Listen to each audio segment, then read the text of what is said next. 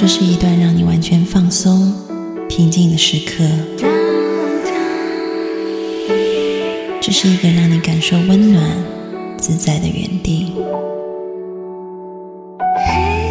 在当下，在这里，你可以真诚的面对自己。我是你的心灵守护者，我是安安老师。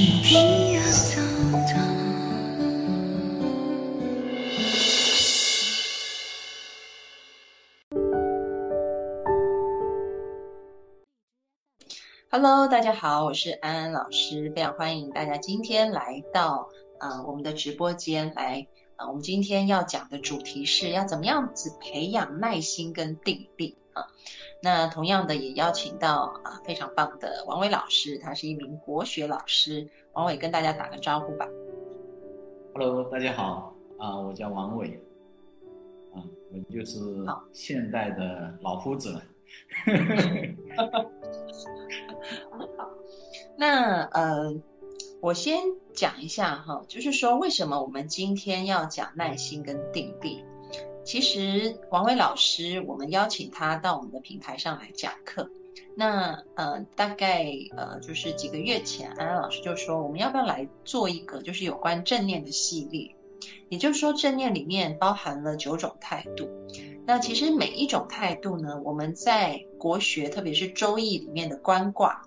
里面的九个爻啊，就是每一个卦有九个爻啊。大家如果学过易经的就会理解，没有学过易经就先听，然后慢慢以后你再去查找一些资料，你就会明白，好像就可以去对应正念里面的九个态度，所以是非常神奇的。在我们的老祖宗的易经当中，有一个卦已经。涵盖了正念的含义哈。那当王伟老师跟我讲这件事情的时候，我就觉得哇很兴奋，很想邀请王伟老师来用国学的观点来重新诠释一遍正念。因为其实正念的概念是源自于佛教，但后来被西方呃拿过去去除了这些宗教化的东西，然后保留了它的一些练习的方法，还有它的一些态度，那成为一个呃推广到各个地方去的。啊，促进身心健康的方法。可是大家要想，就是说，这个我们《周易》里面提到的这个观卦的时间，它不仅是比西方拿正念的时间，因为它才拿了几十年嘛，早很多，而且它也比佛教出现的时间还早。所以其实也许这个正念的概念，早就在我们的老祖宗的这个《周易》里面已经出现了哈。所以我觉得这是一个很值得骄傲的事情啊。所以就要邀请王伟老师来。讲一下，那我们每一次的直播就会讲一种正念的态度。那之前我们讲了初心、接纳啊，然后哎，王伟老师，我们讲不评判了没？好像讲过了。不评判，嗯，讲讲过了。嗯，对，讲还有不评判，对，这三个我们都讲过了。那今天我们要来讲正念的第四个态度，就是要有耐心啊。那呃，我先把时间交给王伟老师，然后待会儿我再来分享一些例子啊。王伟老师可以先来阐述一下，就是说在国学里面是怎么看待这个耐心这件事情的。呃，其实传统文化里面，我们可能嗯看不到一个说要强调耐心的一个字眼啊，我们就看以前的经典，很少去谈这个事情。但是其实里面。讲的内容是蛮多的，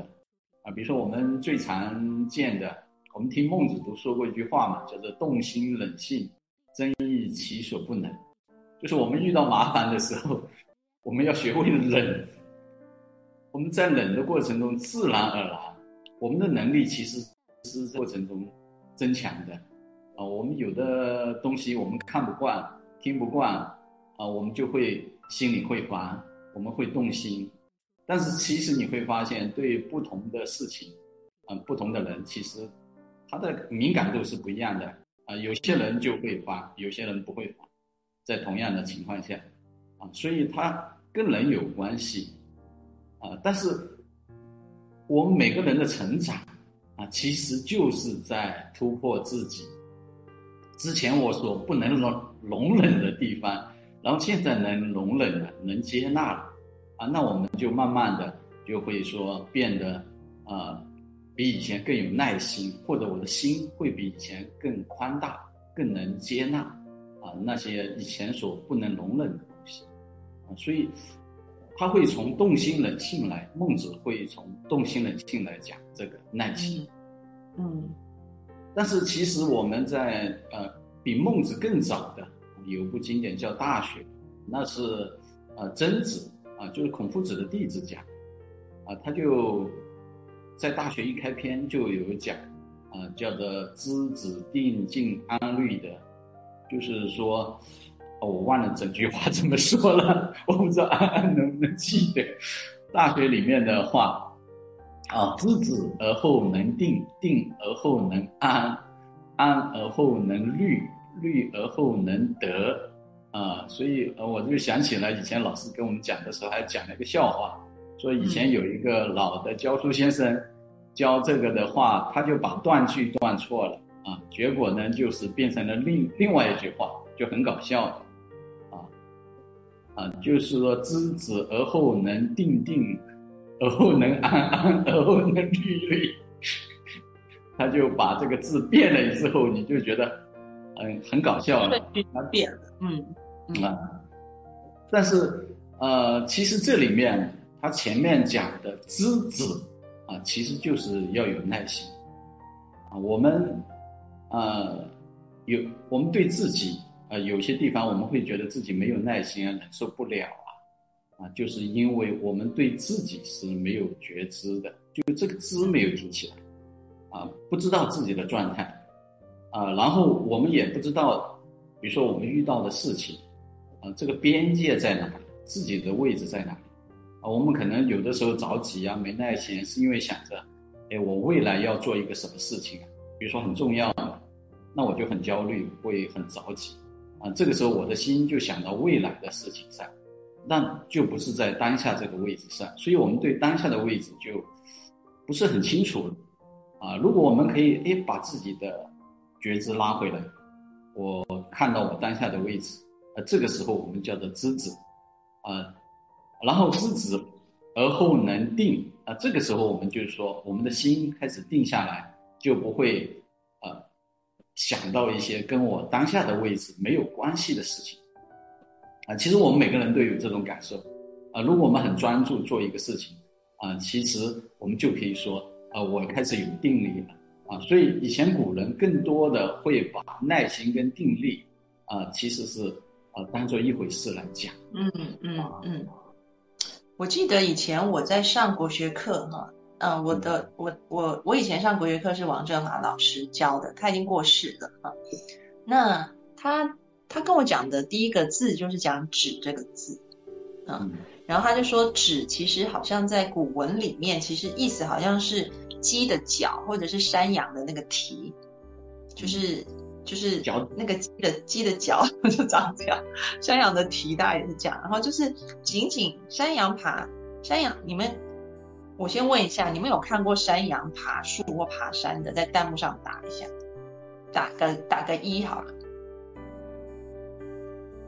你们有没有看过山？就是或者是看那个呃影片啊，电视，就是山羊山羊爬那个山，你们有看过吗？没看过的打二，大部分人有没有看过？看过的打一，没看过打二。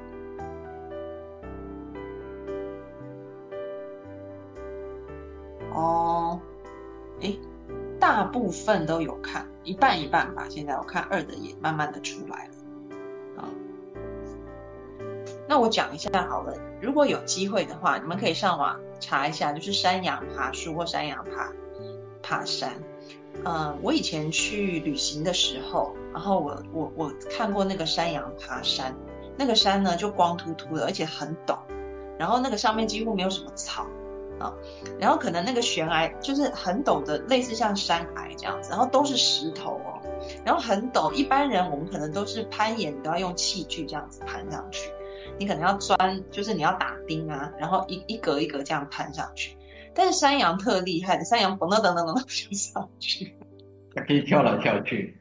对它那个它你就会觉得说山羊的脚怎么可以这样抓着那个石头抓的那么紧啊？我们人还要打钉子，但是山羊不用，那个蹄就砰砰砰就可以爬上去了。所以其实那个趾其实就是脚趾的那个趾，它就是脚紧紧抓着那个石头哈，山羊的脚或者说鸡的脚这样子啊，所以我们要先有一个立足点，我们要知道止在哪里啊。可是我觉得现在大家都常常说嘛，就知止而后能定。可是那个止到底要止在什么地方？王伟老师要不要针对这个部分给我们阐述一下？就是止要止在哪里？就我们要抓住那个石头，那石头到底是什么呢？我们人的心里面有那么多的点，我们要抓哪一个？国学里面是怎么说的？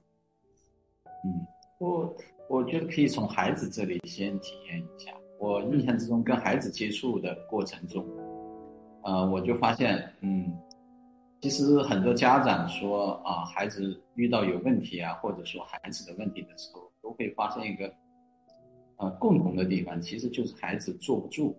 啊，很多孩子都是坐不住的啊。那坐不住呢，往往都是从大概五六岁开始啊，因为家长就没有让他学会等待。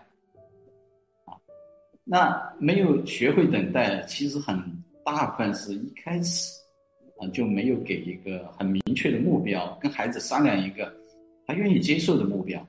啊，要么就是说家长说，你一定要怎么样怎样，待在这里不许动，啊，然后孩子肯定是没办法做到的，啊，但是呃，我记得去年上半年的时候，啊，有个家长带孩子来上家长课，因为孩子他坐不住，他过一会儿他就会来打扰。啊，说一会儿要说，哎，王老师要跟我玩，或者找他妈妈要跟他玩，那怎么办呢？那我就讲课前我就跟他商量，啊，我说，呃，你上课的时候你就可以玩什么东西，你喜欢玩什么，就跟他商量好了。然后他就跟我讲了，啊，他喜欢画画，啊，搭积木，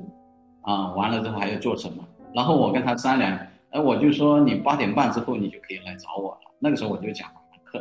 哦，你要看时间，我还告诉他八点半是表上怎么看。然后他听完之后，啊，他很棒啊，他真的是一堂课都没有过来干扰啊，他就中途有一会儿过过来，他说：“王老师现在几点？有没有到八点半？”嗯，我然后我就会告诉他还有多少时间，因为他玩的差不多了前面的，然后我就问他有没有其他地方玩，哎，他真的可以去安排了自己。呃，所以孩子有的时候没耐心、没定力，他其实，呃，其实并不是说他真的没有耐心、定力，因为他确实像安老师一样的，他没有找到那个好像我可以指到的那个点，嗯，这个很难。所以一般孩子，你给一个他有兴趣的东西，你看你给给一个手机游戏，他绝对会半天待在那里，完全 不用你操心。嗯，所以所以这个兴趣很重要。我们一般人会因为自己的兴趣，会只在自己的兴趣上。但是如果我们做，我们肯定会接触到很多我不感兴趣的内容。嗯，比如说我今天我要上班，我要做这个事情，可能隔了段时间我会不感兴趣，那怎么办？那你肯定不能说我明天就辞职了，我就换一个工作啊，没这么容易的，而且你也不容易找到合适的。所以，我们很多时候往往需要的呢是，我真的，我们从理性认知到，我真的需要去做好这个事情的时候，往往自己会发现自己我根本就不感兴趣，或者没有办法定在这里啊。所以这个就会碰到一个问题，我就要去忍受啊。但是我一般人的忍受能力就就会很大的问题呀。啊，我们一般人都是没办法忍受的。我我我记得我第一次参禅的时候，我也发现我一腿一盘我就忍受不了，啊，为什么？心里会很烦躁，啊，然后我的腿会很麻、很酸、很痛，啊，我就一整天就翻来覆去来折腾这个这一双腿子。所以一开始是会这样，啊，但是慢慢的，啊，我们如果用到了方法，我们就会慢慢的回到一个，慢慢的不会让我们。觉得痛苦的地方，啊，那所以这里就是啊，我们一般佛教里面，它就有会，特别是我想起来了，就是我们讲正念，正念其实是从啊佛教里面的止观法而来的，啊，他讲止啊其实就是定嘛，啊，观啊其实就是觉照，就是一个智慧，啊，就是我们如果要定下来，它其实是要智慧的觉照才行。如果我们的没有智慧在里面，我们只是说我要忍受，我的力量很强啊，可能有些人耐力很强的，他总有他忍受不了的地方的，所以一定要有智慧，有了智慧打开之后，我们才有可能啊进入一个定的状态啊，所以他通通常是主张是通过一个观的方法。啊，观的方法其实我之前讲过，就是呃，因为易经里面观卦里面，其实它有一个爻，是讲这个这个怎么去观的，嗯，就是观的方法很重要啊。比如说六三爻啊，它就是啊观我身进退，因为它在六三爻的时候，一般都是我们遇到做事很辛苦的一个阶段。嗯，就是我们一般要担当责任，又不能说我随时把事情丢下不管，但我也要认真做好，哦，所以这个时候乾卦里面一般讲三爻的时候，叫做君子终日乾乾，夕惕入力，就是说他每时每刻要保持一种很警觉，啊，要在当下的那种感受，呃，感觉，这样我们才能把事情做好。那我要在这个位置做好的话，啊。我们平常看到的就是自己哎做的事情可能会进进退退。啊，比如说我觉得一会儿很顺利，好像这个事情就做好了就有进步，那过了过完了隔一会儿呢又会发现，过几天又发现又遇到困难，甚至会往后退，所以我们都看到外界的很多东西的起伏进退。啊，就像我们看这个社会一样的，有的时候我们觉得这个社会很。很太平，那这一段时间又有疫情又有打仗，大家就觉得不太平，那我们就很容易被外在的那些情绪啊、外在的东西跟着带着自己就跑来跑去。那在跑来跑去的过程中，我们其实就会很累，我们就很难忍受。呃，但是观卦里面六三爻是前面讲的，叫做观我身。观我身是什么？是观察。这个我，我就是我心里这个念头，啊，我这个心跑到哪里去了？嗯，我要知道我的心是在想什么东西，我要看到它。哎，我的念头从哪里生发出来的？啊，我的念头从哪里跑到哪里去了？你要知道这个念头怎么出来的，它的根源在哪里？你找到这个根源之后，哎，你就不会被它带着跑，不会被因为这个念头。再产生来的念头，因为佛家认为我们的所有对外的觉知、我们的感受，都是因为最初始的一念，然后再接着再产生了后续的接续的念头，然后一直接续下去，然后我们就会产生情绪。有了情绪的时候，基本上我们就不受控制了，就被情绪带着走了。所以，如果我们可以找到，哎，情绪的根源其实就是一个念头。如果我们找到，哎，念头从哪里出来？我们回到这里，这个时候我们会进入一种观的状态，找到这个根源了，我们其实就会慢慢的啊变得更有耐心，啊，慢慢的就会定下来。啊，很多人参禅就是，其实呃，比如说我学的方法叫做参话头，啊，那话头是什么？就是说，比如说托死思是水，就我们一个人会动。哎，我会说话，我现在正在说话，但是主导我动我说话的这个精神的主到底是谁呢？在哪里呢？其实就是有点观我身的感觉，就找到这个念头的生发处。那如果我们追究下去的话，啊，我们追究下去的话，我们就会发现，啊，原来。有一个地方是我们所有念头的根源，嗯，那这个根源我们找到了，那我们就会慢慢的在这里给安住下来，啊，就进入一种死的状态，那止的状态，我们心更定了的时候，其实我们也会激发我们的觉察能力或者关照力。这个时候，我们反而更容易知道，哎，这个念头是怎么出生发出来的，我们就比较容易让自己，哎，假如生发出一个念头是我跟我当下的位置，我当下要做的事情没关系的话，我就很容易把它掐断它。啊，就回到我该做的事情上，就是我们在原点上去做事的时候，其实是很容易的。但是如果我们已经变成后续的结果，比如说我已经进入情绪的状态之时，那我就会发现，我完全是被情绪带着走，我没办法掌控自己了。啊，那真的是被好像一具拖着 死尸的一个人一样的，不由自主在愤怒啊，在在。在做一些完全不可理喻的事情，啊，那如果我们找到这个根源的话，那其实我们的智慧就生发出来了，啊，自然我们就会对很多东西有耐心、有定，嗯，所以这个叫做定慧等持。嗯嗯，那个我就是回应一下王伟老师刚刚说的东西哈，就说，嗯，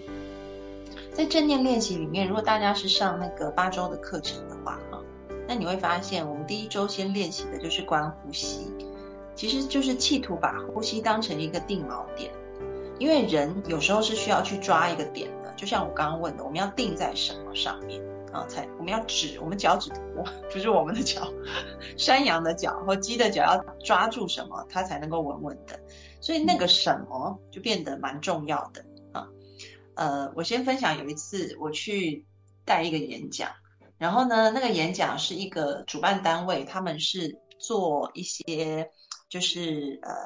机械，然后这些机械是可以及时的去反映你的生理状态的。但他们做的很有趣，他们就是做成一个球，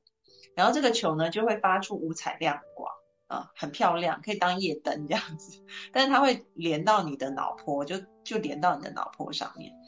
然后他就说：“那现场的朋友，我们来比赛啊，一人发一颗球，一人发一颗灯啦。然后他就说：“呃，如果我们的我们的脑波很稳定，没有乱跑啊，其实就是那个纸的状态的话，那那个灯呢，可能就可以呈现蓝色。但如果乱跑的话，它可能就会变成绿色或红色这样。然后结果全场就开始比赛，就说谁可以就是纸最久啊。然后。”隔了一阵子以后，其实很多人就一开始可以一下下，后来就开始变颜色了。但是有一个人他就是一直都是蓝色的，然后后来他就赢了嘛，赢了有奖品。然后那主办单位就请他上台，然后就问他说：“ 你是怎么办到的？”他就说：“嗯，我就是一直念，因为他他是他他好像是他应该是一个佛教徒，他就说我就是一直念阿弥陀佛。”念，然后一直念一直念，所以我的整个心就定在那个这四个字上面，就没有乱跑啊。然后他就分享了他自己定的方法。那你在正念练习里面，你可以观察到，比如说我们第一周我们是定锚在呼吸上，那这个呼吸你可以去定锚，比如说你鼻孔的感觉，你在呼吸的时候，或者是你胸部，因为呼吸的时候会有一些起伏。或者你的腹部也会有一些起伏，然后慢慢的，呃，我们在指的这个呃基础练习以后，我们才会去加入一些观的部分。刚王伟老师说，比如说我们会去观察我们的情绪，观察我们的身体，观察我们的念头啊。但是在观察的时候，我们是一直都保持在一个指的状态，也就是说，我们不是慌乱的观察，也不是说观察到一个东西以后，我们就被带进去了。所以，其实，在正念练习里面很强调一件事情，就说我们要保持啊，我们的状态就像一片天空一样，然后上面天空上面会有很多的云朵，那我们只是看着天空上面的云朵来来去去，就好像我们的想法会来来去去一样。可是，嗯，我们不要钻到那个云朵里面去，而是我们保持着距离去看那个云朵就好，而不是说啊，我觉得就是明天要吃什么。然后就钻进去，就开始想，那就是钻到云里面去了。但是我们现在要跳出来，变成那个天空，我们可以让这些念头来来去去，可是我们是保持有一个距离的呃部分啊。然后在这边我要做一下调查哈，就是大家就是你们在那个每天有，嗯，怎么讲呢？就是说，嗯，人的心思意念哈，常常都是乱跑的啊。你们有发现到自己的心思是坐不住的，可以在弹幕上打一。然后如果发现自己还蛮有定力，觉得自己还蛮有定力的，打个二，想调查一下。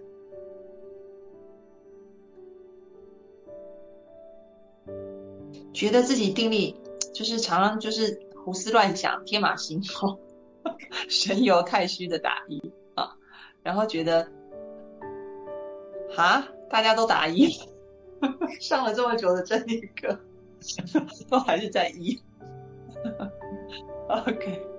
哦，之前经常练习的时候哈，可以有定力哈，但是最近太差了。好，OK，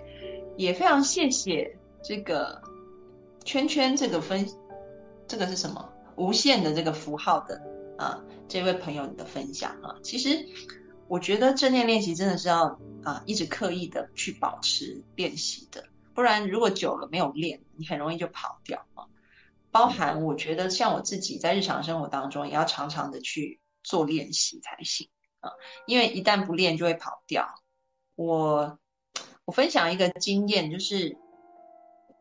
有一次我。其实也是王伟老师推荐的，他推荐我去一个禅修，是在台湾有个花莲的山上面有个例行禅寺，然后我去那边的时候呢，就发生了一件很有趣的事情，因为，呃，他们一般是四是打禅是七七四十九天是一个完整的啊打禅嘛，那我就只参加了最后一周这样子，所以我去的时候基本上前面有教怎么怎么做禅呢。呃，怎么怎么怎么去实践啊？那个部分我就因为没有参加到前面，所以我就是直接就进去了。然后进去的第一天呢，因为我到的时候差不多快中午了，然后他们就说先去吃饭啊。然后王伟老师知道嘛，例行禅师的饭好好吃，那请了一件菜色超级丰富的，就是一般就不会有那么丰富，一般禅修不会有那么多好吃的东西，它。东西很好吃，而且很多样，好像在吃自助餐一样，你知道吗？而且，就是我记得我第一天去中午的甜点是什么？甜点是桃胶、银耳、莲子、桂花，哎，就是这么高级的东西，就是很很精致的这些斋斋饭哈，做的非常好。所以呢，我就想说，哇，第一次就是来禅修班来吃这么好的，倒是第一次看见，所以我就拿了一个特大的碗。去装，因为我觉得每个东西都很好吃。然后，呃，装满了以后呢，我就坐在那边开始吃啊。就这时候，那个就有一个师傅就跑到我后面拍我，他就说：“你出来。”然后我想说：“哎，我是装太多了，所以不好吗？这样不能吃太多。”我就被叫出去。然后那个师傅说：“你是今天来的是吧？”我说对，他就说嗯，我看你吃饭就知道你是今天来的啊。他说，嗯，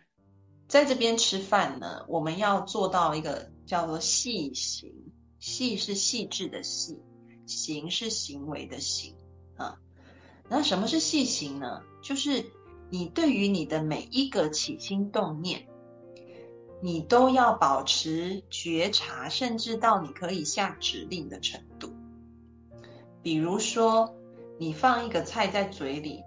你咬第一口的时候，你要先下指令说我要咬下去，然后接下来你的舌头可能会移动啊，因为你要把菜往左边的臼齿或右边的臼齿送，所以你要先下指令，我的舌头要往左边偏，然后接下来再下指令，我的臼齿要往下咬。他就说你必须要每一个动作都是你有意识到，而且你是可以控制的。然后我就想，啊，然后我就回去吃我那一那一碗饭，因为我想说，为什么大家都拿一个小碗，然后没有吃很多，然后就我拿一个大碗，然后盛很多，因为我觉得东西特好吃的，我就盛很多。然后就是那一餐饭，我吃了一个多小时，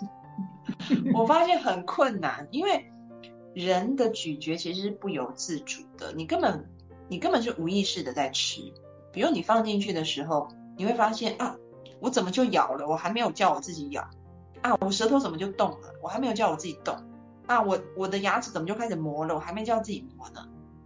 所以如果每一个动作都被拆得很细，然后都是你自己要去控制的，甚至是吞，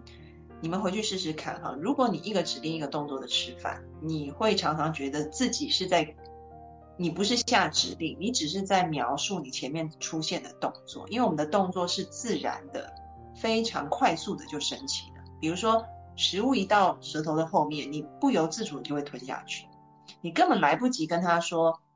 吞下去的时候，他就已经吞下去了。所以你只好赶在后面，就是好像你的嘴巴做动作，你只是说了你刚刚做了什么动作，而不是告诉他要做什么动作。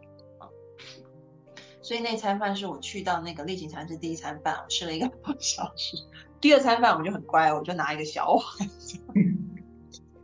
就不敢吃那么多哈。可是也是透过这样的过程，我开始发现到。所谓的耐心是怎么一回事？啊，因为你想，我们吃一餐饭吃了一个多小时，然后我对于我的每一个动作都是有觉察的，都是能控制的的时候，那个耐心跟定力就慢慢的培养出来了。因为我的定力是抓在觉察上，我的那个羊的脚趾头踩的那个石头，那个石头叫觉察，我的每一步啊，我定在觉察上。我定在我要去控制我的动作上，所以那个耐心好像就是自然而然的升起来啊。那这个是呃，就是说我自己的一个经验啊。我看一下大家那个的弹幕哈，吃一口感受那一口的感觉，没错啊。有好吃就狼昏头，也来不及吃啥事。对急性子的人吃不了这饭，是的，嗯，你 你没办法吃那个饭。呃，其实很多比较早餐的或者餐的比较路的人，比如说打了几个旗的，或者一些老餐，嗯，他就经常在饭堂里就是一口饭都没办法吃下去，就动作刚一起来，他就定在那里，就没办法动了啊，所以这个。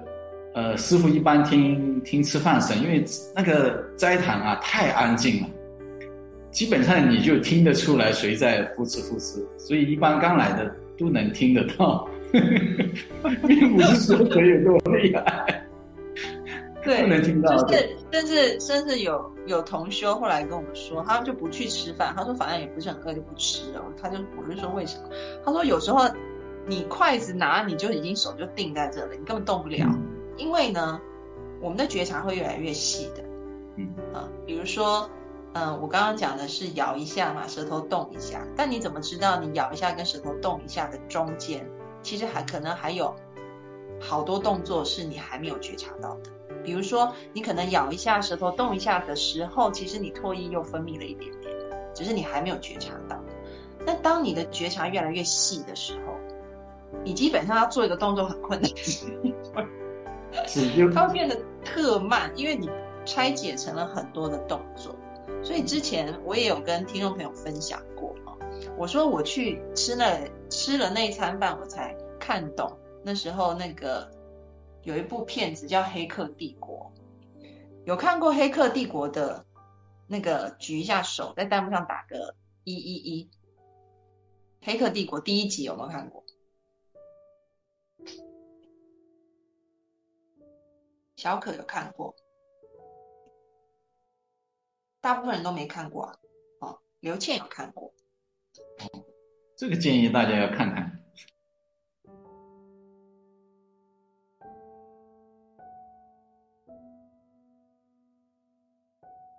啊，其实《黑黑客帝国》里面就有那种，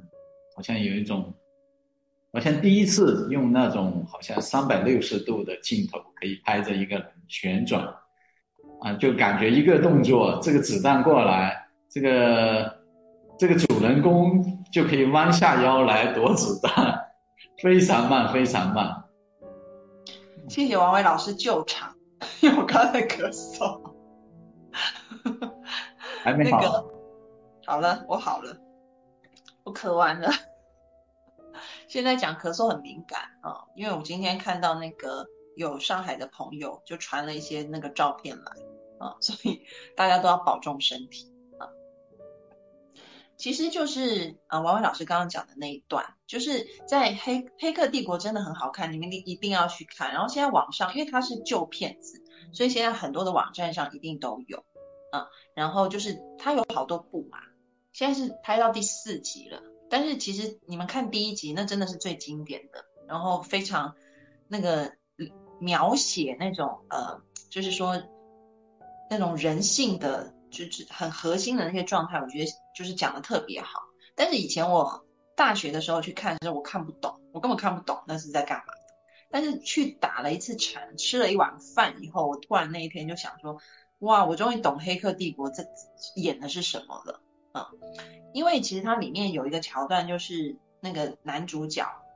他要跟那个机器人打架，然后呢？他的师傅，他就跟他师傅说，机器人的动作很快很快很快啊，那他是没有办法啊，就是打赢那个机器人的，因为机器人的动作太快了。但是呢，他的师傅的意思就是说，如果你的心慢下来，那你就不会觉得。所以后来它里面有个很经典的桥段，就是基努里维往后退这样，然后就是他整个人就是有一颗子弹飞过来。那子弹本来是很快的，但是飞到他前面的时候，就突然就是很快速的飞，然后突然就变得很慢，然后他就他就弯一个腰，然后让子弹可以这样过去。以前看的时候以为是特技，不太懂啊，后来才理解说，其实当你的心思可以觉察到非常非常非常细的时候，那个东西都会变得很慢很慢很慢，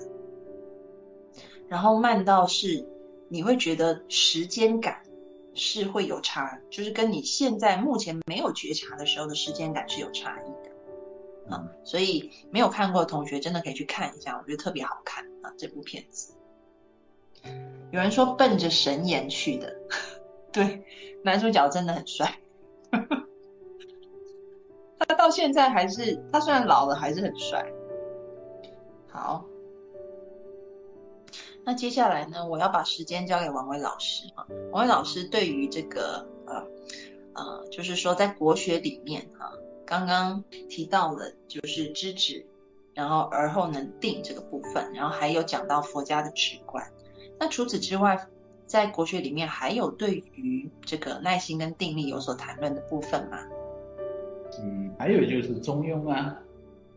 中庸里面我们平常讲的中。啊，它并不是说我从中间破一半，左边一半，右边一半，然后我要取一个平衡的位置。啊，中，嗯，在中庸里面，它是这样说的，叫做喜怒哀乐之未发，就是我们的情绪，我们平常的时候，我们没有念头的时候，我们平常可能不会去留意。啊，比如说我们睡觉了，其实是一念不生，但是我们进入睡眠的时候，我们怎么进入睡眠的？其实我们是没有觉知的。但是如果你经过禅修之后，你会可以知道自己慢慢的什么时候开始进入睡，而且可以知道自己开始醒来，整个过程你会很清楚的觉知。但是我们一般人能感受到的就是情绪的起来。嗯，如果我们比如说我们现在情绪很好的时候，哎，这个中的状态，如果我们平常会去养着，保持住，那。一旦我们有情绪的时候，我们还可以维持在这个中的状态的时候，它就能发而皆众结。哦，他讲的谓之和，啊，这个时候是另外一种中的状态，就在动的状态下，就我的心已经开始动，开始有情绪出来，但是这个情绪呢，它是恰到好处的，啊，而不是说啊别人激怒我们就激怒，而是我觉得。我应该发脾气的时候，我会发出脾气，啊，我可以对自己的情绪做一个主，就是喜的情绪，每个人都其实都会有的，啊，但是如果你有觉察力的时候，你就觉得，哎，这个情况下我出来这种情绪其实不太合适的，啊，比如说我们在一个庄严的环境下，啊，我们突然想起一件好笑的事情，你肯定不能说哈哈大笑，大家就会很奇怪的看着你，那你可能就会很容易把这个。去除掉，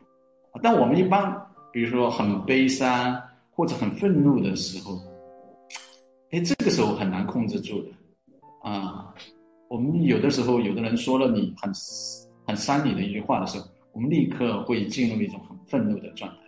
嗯，其实是因为我们没有进入这种中的状态。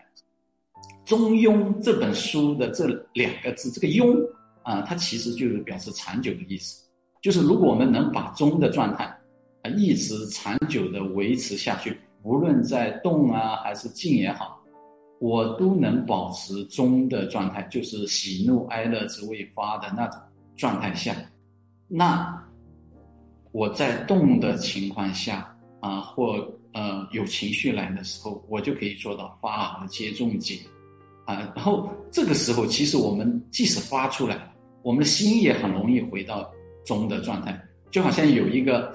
呃，维持在一个很没有情绪的状态，然后有东西触动了，可能偏出去了，我立马就可以回了，啊，这种恢复的能力是很强的，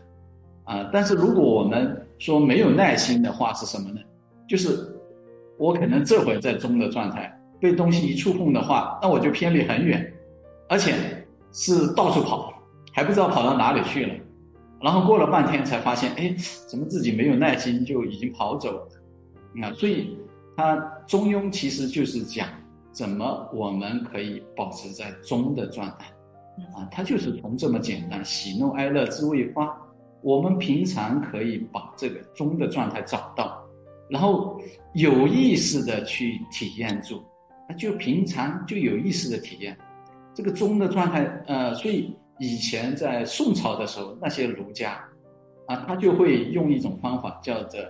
持静，安静的静，静就是一种喜怒哀乐之未发的状态。我就一直有意识的让自己处在静的一个状态，慢慢的我的静气起来之后，我的定力起来之后，我就会对很多事情就会啊有定力了，然后慢慢的。啊，就会有耐心。所以，我们看一个人，他做事有没有耐心，很容易看的，就看他平常有没有静气。一个人有没有静气，很容易看出来的。啊，就比如说小孩子，你只要看他坐在位置上，哎，能不能好端端的跟你说话，一直看着，还是一会儿他就走了。啊，那些坐不住的孩子，往往都是因为啊，他没有静气，然后他一想到一回事，他就马上去做，啊，他也不管合理不合理。所以这个都是因为他没有持静。那如果我们教孩子慢慢的，或者我们自己可以慢慢的去培养这种静，啊，甚至在动的过程中，因为我可以维持住这种静，啊，持静，那我就可以。啊，后世比如说到了朱熹，他就主张叫做持静，是另外一个静，叫做敬畏之心，尊敬的敬，敬畏之心就是说。我对我所有不知的事情，我都保持一种敬畏之心。其实我就不会心就不会乱跑了。嗯，比如说我想着一个未来事，未来事情是我不知道的，不是我可控的，我还去操心这么多，就是我没有这种敬畏之心。如果我对自己未知的，我是清清楚楚的知道自己不知道，那我的心一定不会乱跑，我就只会在当下我知道的部分。我能做到的部分，我会认真去做啊。这个时候我们的耐力就会好了啊。所以我我在私塾教孩子，嗯，就跟他们讲这个，就是讲你要清清楚楚知道自己不知道就好了。你能做到自己说不知道，成人也一样的。如果我们知道自己不知道，我们有这份敬畏之心，那我们就肯定不会去乱动或者胡思乱想。啊，我们就知道有很多事情我们都是不知道的。如果我们不去问别人，我们不去关照自己的状态，啊，那我们就知道很多事情我们其实是没办法做好。那既然没办法做好，我们有这种敬畏之心，那我们心就会回到这个当下这个状态，啊，保持着，哎，就像那个呃正念里面讲的初心，啊，就保持在初心的那种状态。一直维持住有意识，嗯啊嗯，那我们就可以。所以这是呃另外一种方式，啊，这是从中庸的一个角度来讲，啊，那个刚刚王伟老师讲到，就说，我想大家可以打一下弹幕哈，因为其实王伟老师有时候会讲到一些，嗯，就是在我们传统文化里面非常非常经典的句子是。我们小时候读都要背起来的，然后我想呢，可能有些人，因为我们小时候要背嘛，但是现在好像大家对于这个传统文化的提倡，可能只有在书院里面有，但是在正统的教科书里面，在学校里面可能比较少，所以我觉得大家可以多背诵。所以为了要让大家背诵，请大家把“喜怒哀乐之未发，谓之中”打在弹幕上，你们打一遍比较容易记住。所以每一个参与现在在看直播的同学，都把这一句话打在弹幕上，让你们就现在把这句话记住：“喜怒哀乐之未发，谓之中。”中是哪个中？就是王伟老师头顶的那一个“ 至中和”的中啊。中庸。中和其实就是中庸，来自于中庸的这句话。嗯，好，所以每个人哈，就是现在把这句话都打在弹幕上，就。当成你们在背诵这一句话，你们打一遍，你们自己就会比较记住。好，云丽，云丽只打了喜怒哀乐，你要把整句话打完才能背背 完整啊！喜怒哀乐之未发，谓之中啊，很棒啊！大家打的时候就顺便就把它背起来了啊。好。好非常好哈，看到大家都愿意去背，我觉得那个国学老师一定很开心。背这个很枯燥的，但是我觉得大家还不如记另外一首诗好，就是其实呃很多像朱熹，他不但是一个大儒，而且是一个很好的诗诗人。他有一句诗，呃，我记得跟安老师一起讲那个。呃，提高适应力的那个课程上，我们也讨论到嘛，讲个否卦跟泰卦，啊，我们讲成功失败很重要的。哎，我就当时读了那个朱熹的《观书有感》，他有两篇，啊，那个其二它是蛮有意思的，大家其实可以记这个，啊，就说左右。那王伟老师讲一句，然后大家打一句。哎，不是，你先全部讲完，然后大家看能不能记住。如果记不住，就分句打。其实蛮多人学过这首诗的，嗯，叫做“昨夜江边春水深”。昨夜江边春水深，萌葱巨见一毛七。好，小助手可以帮我们直接在 网上查到这首诗，帮我们打出来了。蒙冲就是一个周字旁，旁边一个蒙，然后冲呢就是一个周字旁，旁边一个儿童的童，它指一艘大船。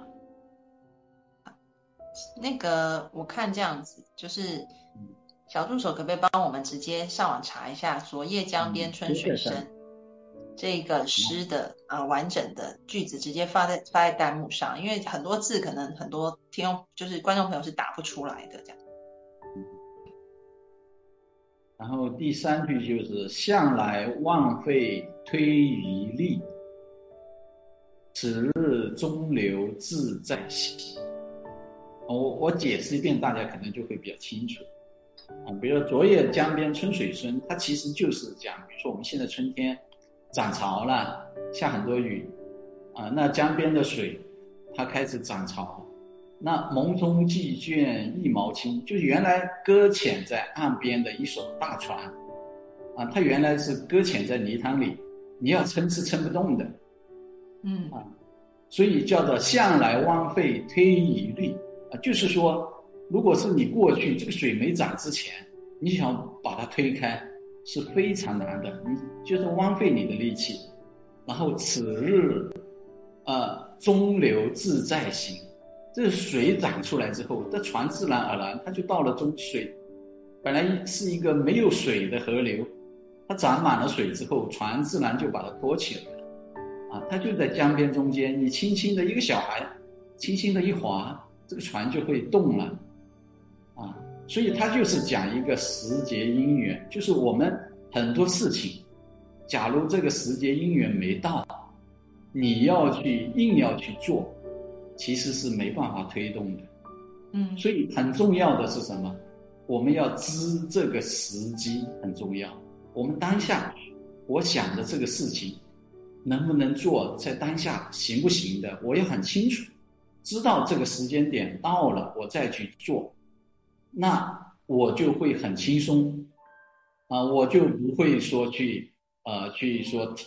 要忍受，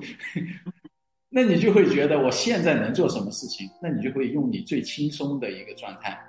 啊，因为此路中流自在行，是当下能做的事情，你做的去，当然很轻松了。那未来的事情时机还没有到，你硬要去推，肯定有点难啊！就像我们现在最近疫情，大陆就是一个城市接着一个市 城市要封控啊，那对于比如说我们像做教育的人来讲就很难，因为你不能现场上课，只能上上网课啊啊这些东西，然后孩子们也是上课，比如说东莞的孩子，他就是将近三个星期都没去上课。啊，但是如果我们只想到，啊，我一定要去学校上课讲课，那我们就会很难受，啊，你在家里就会憋得很难受啊，啊，我们看到很多人就会，呃，甚至出来抑郁症了，啊，精神上就很难受了。但是如果我们想到，哎，这个时机点是不适合去学校，我只是在想到家里我可以做的事情，你会发现。哦，原来我在家里，我没时间跟着我的老爸老妈学做吃的，哦，我就可以跟着我的老爸老妈一起学做吃的，啊，我们可以玩很多游戏，那就可以玩游戏了。就很多我在家里本来可以做的事情，我就发现这些很简单的，我就可以去做了。那我就不用说我要耐心的去 去去去听课啊这些东西。所以，呃，之前我他们马上要上课了嘛。有一位家长就问到我，他说他的孩子，他说整个在网络听课期间，所以一篇作业都没交，那要怎么办？啊，那我就说这个，如果这个是他自己的事情啊，因为他觉得容易做的事情，他肯定会去做的。那他没有进入他要学习的一个状态，他可能就比较适合要老师管着学，那只能去学校去学。那他在家里的时候，那你就要找他。他比如说他喜欢钓鱼，他喜欢玩这个，那顺其自然啊。他在以前在学校他是没办法玩这个，也没有时间，那你就刚好去开开心心的玩这个，大家其实就会很简单。所以，我们只要把自己的知提升到我知道我合适做什么事情的时候，我知道这个机的时候，啊时机的时候，这个很重要，啊，他就可以把我们的。耐心给提升上来，而不是说我纯粹的用一种啊消耗的啊折磨的自己的那种东西去提升。所以，我们说提升耐心，并不是说一我们讲动心忍性，并不是说要自己不能做什么事情，要逼着自己去做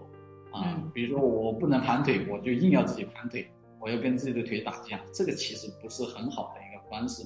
那一定要从智慧上。去来帮助，那假如你的智慧已经达到可以此日中流自在行的时候，那其实你也没必要去天天去想着我怎么提高自己的耐心呀。对，我觉得王伟老师讲这个讲特别好 啊，就是就是我们常常都觉得要坚持下去，要坚持下去，但其实我们没有察觉到那个机。我们没有那个觉察到那个机在哪里，那个机就是机缘的机啊。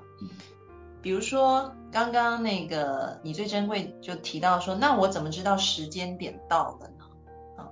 其实有一句话叫做见为知著啊。你如果能够把你的觉察放得很细，你你就会知道什么时候是时间点。比如说我延续我刚刚讲的那个例子。那个吃饭的例子哈，我在那个禅寺吃了七天这样子的饭哈，就是每一餐都花很很久时间去吃以后，然后慢慢的我发现到一件事情哦，就是我发现到其实当我肚子饿的时候是后面出现的，因为我的觉察变得很细，所以我我可以发现大概。快要到中午或快要到饭点的时候，我肚子里面的细菌会开始跳跃，就它好像会有一点跳跃，然后它好像会有点就是跑来跑去，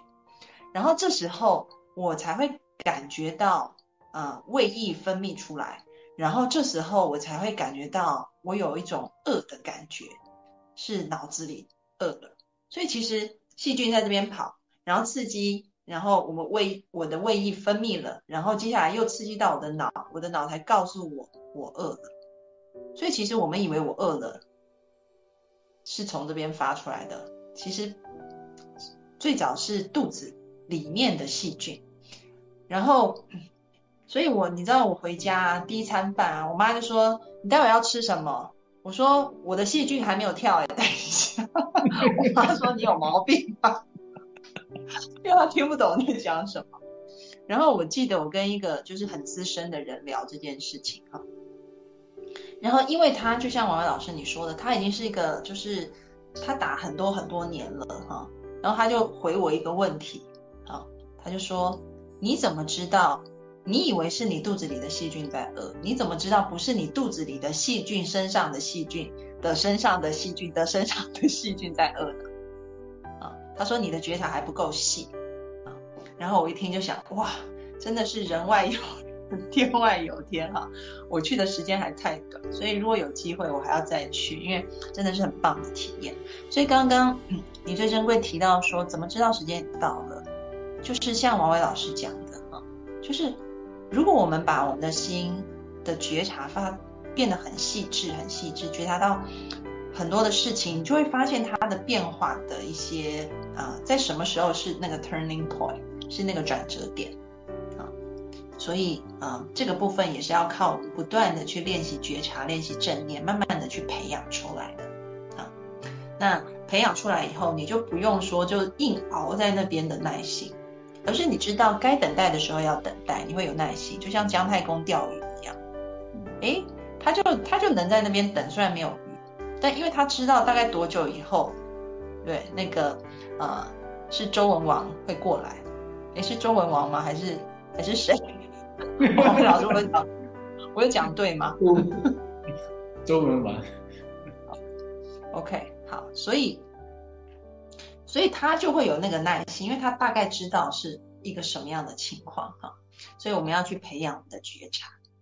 好，那小助手提醒我们时间已经到了，其实我们还有好多故事可以讲哈，可是。嗯，就是今天碍于时间的关系，我们今天的直播就要到这边告一段落。那文伟老师下个月还是会继续来跟我们分享正念的其他态度。今天非常谢谢王伟老师，也非常谢谢参与的小伙伴们啊！希望每一次的直播呢，大家都可以从直播里面学习到一些东西。今天我们学习到要如何增强耐心跟定力，其实就是透过觉察，而且这个觉察是要我们可以有志，我们要知道定在哪里。无论是你决定定在你的呼吸上，啊，或者是说定在你的觉察上，或者是你找得到你的兴趣，把它定在你的兴趣上，都是一个好的开始。今天再一次谢谢大家，那我们下一次见喽，拜拜。